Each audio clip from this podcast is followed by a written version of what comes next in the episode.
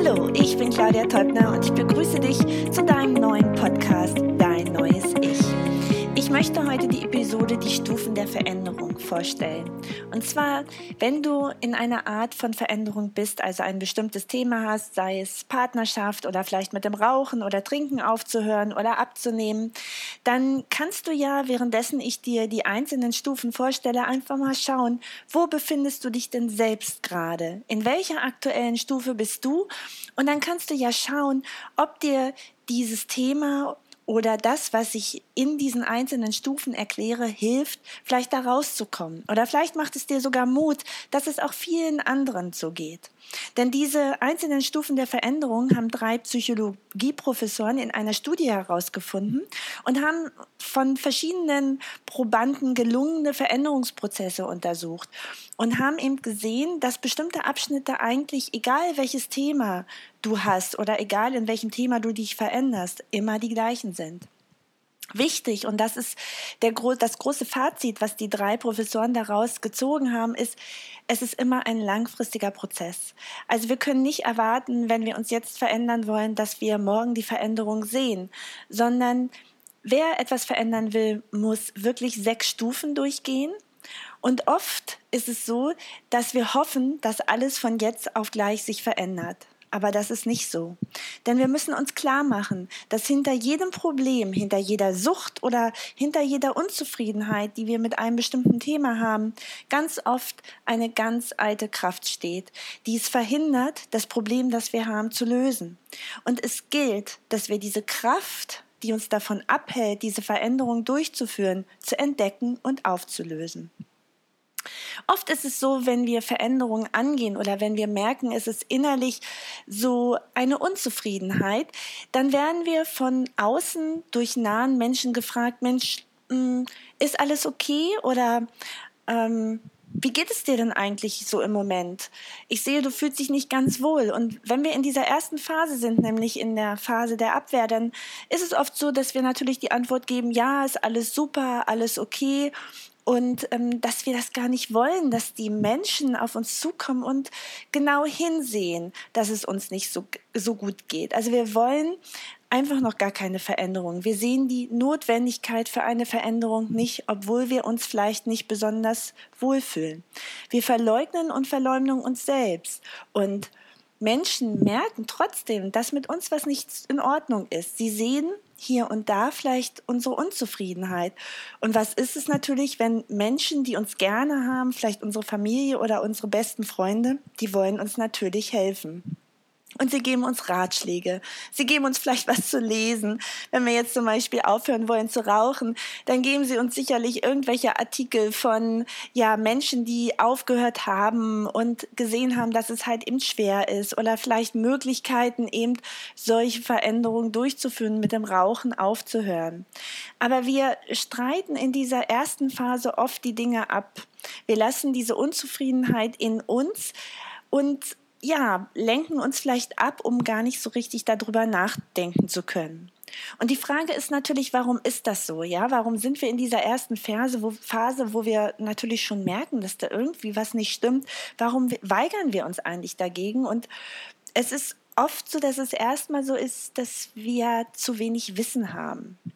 Teilweise machen wir Dinge weiter, wo wir vielleicht noch gar keine Erfahrung haben, warum das nicht gut für uns sein könnte. Beispielsweise, wenn wir in der ersten Partnerschaft sind und mit diesem Mann oder dieser Frau schon ganz, ganz viele Jahre zusammen sind, dann haben wir vielleicht nichts Vergleichbares. Gerade dann, wenn unsere Eltern vielleicht auch keine liebevolle Beziehung gelebt haben und wir vielleicht in einer ähnlichen Situation leben, so wissen wir gar nicht, wie es anders sein kann. Und dann ist es oft auch so, dass wir den starken Druck, der halt eben in dieser Phase auf uns zukommt, durch dieses Fragen ähm, zu hoch ist und dass wir deswegen auch in so eine Abwehrstrategie gehen. Und vielleicht kann es auch sein, wenn wir schon mehrfach versucht haben, mit dem Rauchen aufzuhören, dass ja ganz viele Fehlschläge da sind, dass wir also immer wieder nach, weiß ich nicht, ein bis drei Monaten wieder angefangen haben und dass wir denken, ich schaffe das sowieso nicht. Und oft ist es so, dass wir von dieser Abwehrphase, wenn wir diesen Druck durch Freunde merken und wenn wir auch so eine, so eine, ja, Ungeduld oder so eine Unzufriedenheit in uns spüren, dass wir so langsam in die nächste Phase rücken, in dem, in der uns bewusst wird, dass wir wirklich eine starke Unzufriedenheit in uns tragen und eine Veränderung wollen. Und es ist so, dass uns das Problem klar wird, sei es in der Partnerschaft, dass wir merken, dass bestimmte Dinge einfach nicht mehr so laufen wie früher, dass wir vielleicht zu wenig mit unserem Partner reden oder auch zu wenig gemeinsame Aktivitäten haben oder die Zeit einfach zu wenig ist, die wir überhaupt zusammen sind.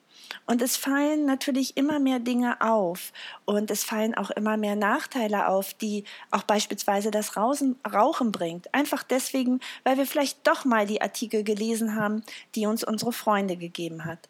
Aber trotzdem ist es noch so, dass wir in dieser Phase sagen, Mensch, ich habe gar keine Zeit dazu, mich damit zu beschäftigen. Und ich habe es ja schon so oft versucht, mit dem Rauchen aufzuhören. Und außerdem arbeite ich ja so viel und da kann ich halt eben einfach nicht so oft weggehen und mich mit meiner Freundin treffen oder mit meinem Partner abends zusammen hinsetzen und essen gehen. Und ja, meine Frau mag das nicht oder mein Mann mag das nicht. Also es gibt plötzlich verschiedene Ausreden, obwohl wir das Problem schon stärker ähm, stärkere Bedeutung zugeordnet haben, ist es trotzdem noch so, dass wir Ausreden suchen. Wir sagen nicht mehr, dass wir kein Problem mehr haben, aber wir versuchen dieses Problem, was wir vielleicht ja in der Partnerschaft haben oder äh, was wir auch beim Rauchen oder Trinken oder whatever sehen, das versuchen wir noch zu umschiffen.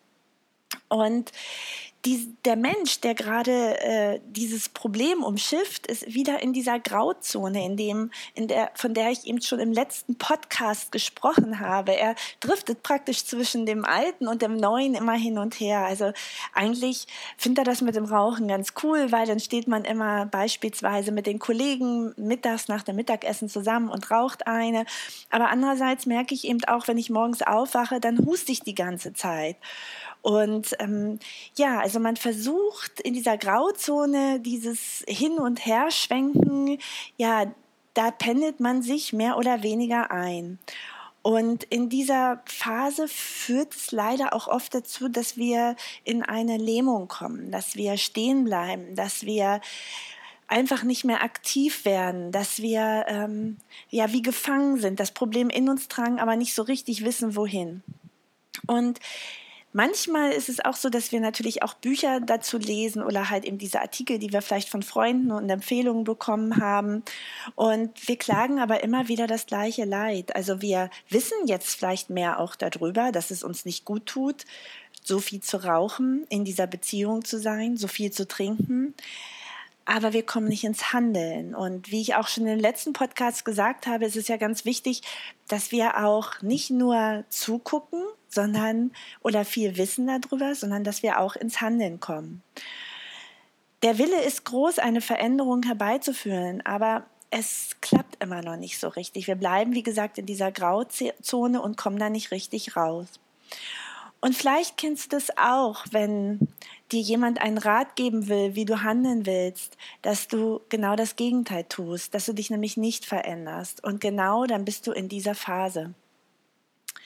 Und die nächste Phase, dieses Vorbereiten, ja, auf, auf die Lösung des Problems, unterscheidet sich ganz stark da von der, von der Bewusstwerdungsphase dadurch, dass wir jetzt von dem Problem weggehen auf die Lösung hin dass wir also immer mehr an die Zukunft denken und auch überlegen, Mensch, wie könnte denn sowas aussehen, wenn ich nicht mehr rauche oder wenn ich alleine lebe oder wenn ich halt eben nicht mehr so viel trinke. Und die nächsten Schritte kommen plötzlich in ganz kleinen Schüben zu uns. Stück für Stück wird uns klarer, wie wir das gegebenenfalls umsetzen können. Und in dieser Phase ergibt sich auch Stück für Stück ein neues Selbst. Also wir, wir sehen uns schon in einer neuen Form, in einer neuen Ich-Form und sehen uns mit neuen Werten, die wir leben. Wir können uns in dieser Vision vorstellen, dass das vielleicht auch zum Erfolg führen kann. Und wir räumen diesen, diesem Erfolg oder dieser Vision auch plötzlich einen bestimmten Platz in unserem Leben ein. Und der Veränderungswunsch, der rückt plötzlich an oberster Stelle. Und er wird verbindlicher, weil wir nämlich anfangen, mit unseren bekannten Freunden darüber zu reden, dass wir sagen, Mensch, toll, dass du mir vielleicht vor drei Monaten mal darauf hingewiesen hast und mich auch immer gefragt hast, dass es mir nicht so gut geht. Und ja, du hattest recht, ich habe da ein Problem und irgendwie möchte ich das jetzt auch verändern. Also dadurch, dass wir mit Menschen darüber reden, passiert auch in uns was. Es bekommt eine Art von Verbindlichkeit. Und dadurch, dass man sich dann in dieser Phase auch irgendwann entscheidet, etwas zu verändern, hast du plötzlich auch das Gefühl, dass du das Leben wieder unter Kontrolle hast. Dass du dich eben nicht wieder auf dieser Grauphase oder in dieser Grauphase hin und her bewegst, da hast du sicherlich auch das Gefühl, dass du das Leben nicht mehr so in der Hand hast, sondern dadurch, dass du dich entscheidest und sagst, ich möchte dieses Problem jetzt angehen, ich konzentriere mich jetzt auf die Lösung, da hast du plötzlich das Gefühl, ich fasse das Leben wieder an, ja? Und was dann noch wichtig ist, es reicht nicht immer nur diese Entscheidung zu treffen, sondern wir müssen in eine Handlung gehen. Also beispielsweise, wenn du rauchst, dann ist es wichtig, eben, wenn du aufhören möchtest, nicht mehr mit dem Kollegen mittags einer rauchen zu gehen, sondern damit aufzuhören. Also das wäre zum Beispiel eine ganz klare Entscheidung. Ich gehe mit den Kollegen nicht mehr mittags einer rauchen. Das fällt jetzt aus. Ich lasse meine Zigarette über Mittag weg oder ich höre ganz auf und ich kaufe mir keine Zigaretten mehr. Ich höre damit auf. Und es ist schon belohnend für den Menschen, wenn er nur diesen Entschluss erfasst oder für sich selbst manifestiert deswegen ist es wichtig, auch in eine Handlung zu kommen, weil schon alleine, wenn wir den Entschluss fassen, ist es rein von der Psychologie des Menschen so, dass wir schon denken, wow, ich habe jetzt den Entschluss gefasst und das ist wie so eine Belohnung. Also die Endorphine, die hüpfen plötzlich im Körper durch die Gegend, obwohl du noch gar nicht gehandelt hast, ja, obwohl noch gar nicht Mittag ist.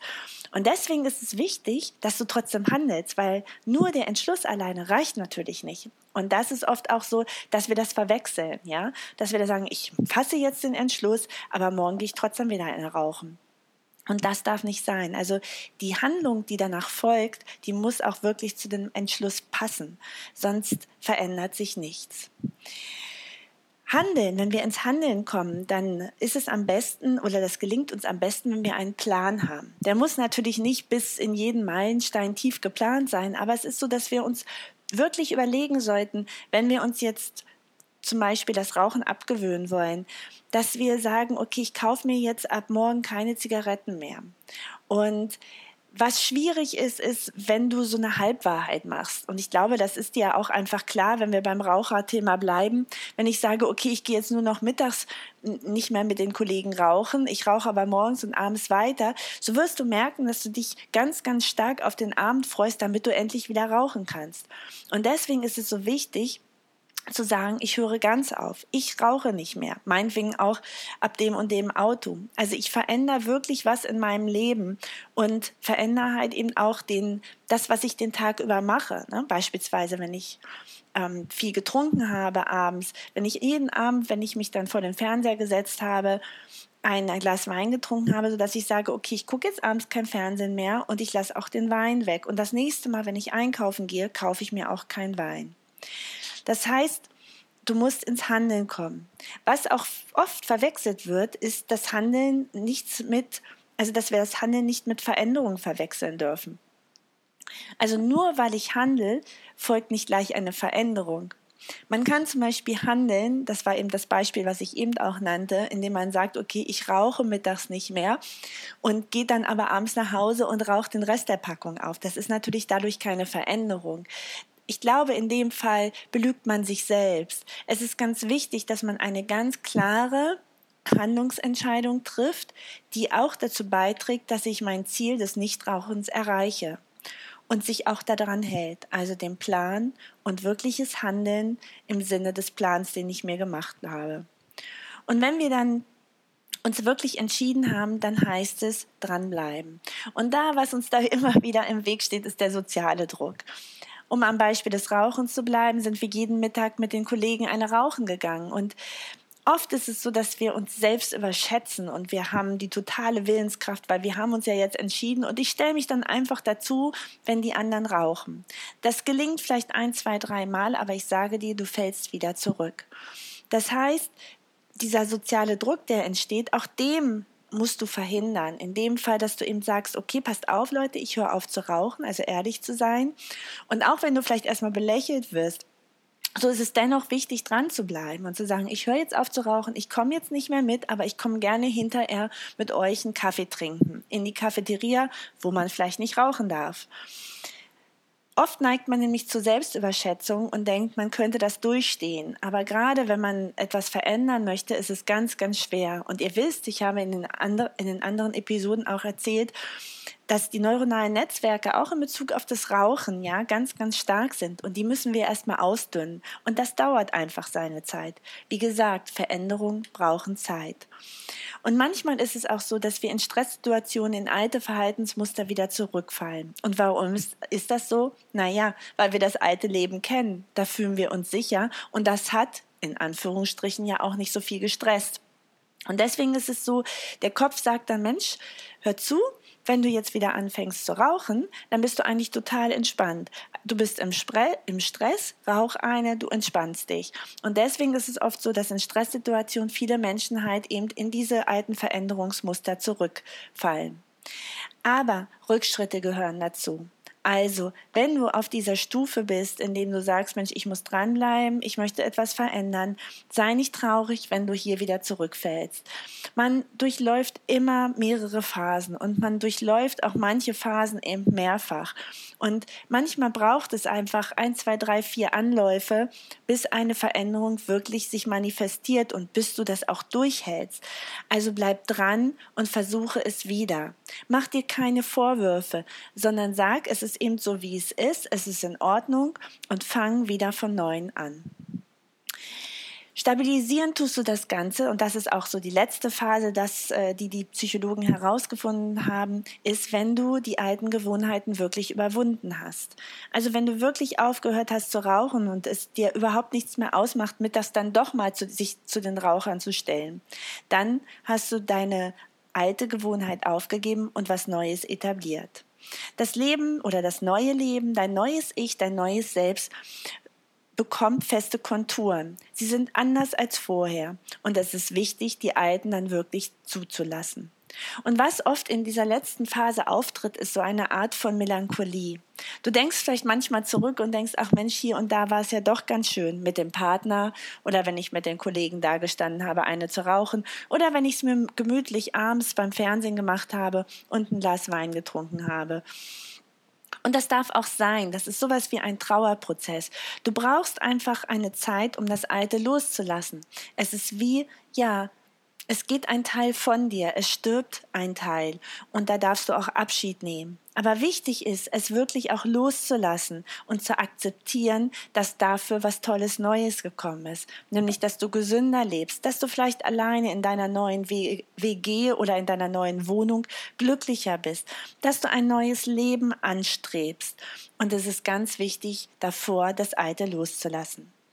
Wenn du in dieser Veränderung bist, dann wünsche ich dir ganz viel Erfolg. Schau noch mal genau hin, in welcher Phase du bist und vielleicht habe ich dir etwas Mut gemacht, dass es eben einfach so ist, manchmal Rückfälle zu haben.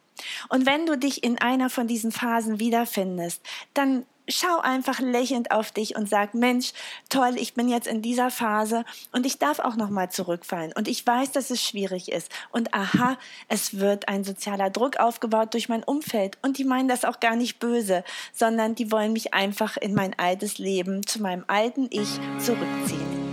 Ich drücke dir auf jeden Fall fest die Daumen, dass du diese Phasen durchläufst und dass du letztendlich in einem neuen Ich ankommst und dich da richtig, richtig wohlfühlst und das Leben feierst. Ich danke dir, dass du diesen Podcast gehört hast. Ich freue mich immer so, wenn ich sehe, wie viele Menschen meinen Podcast gehört haben. Ich wünsche dir eine wunderbare Woche, ein tolles Wochenende und vor allem tanz das Leben. Alles Liebe für dich. Bis bald, deine Claudia.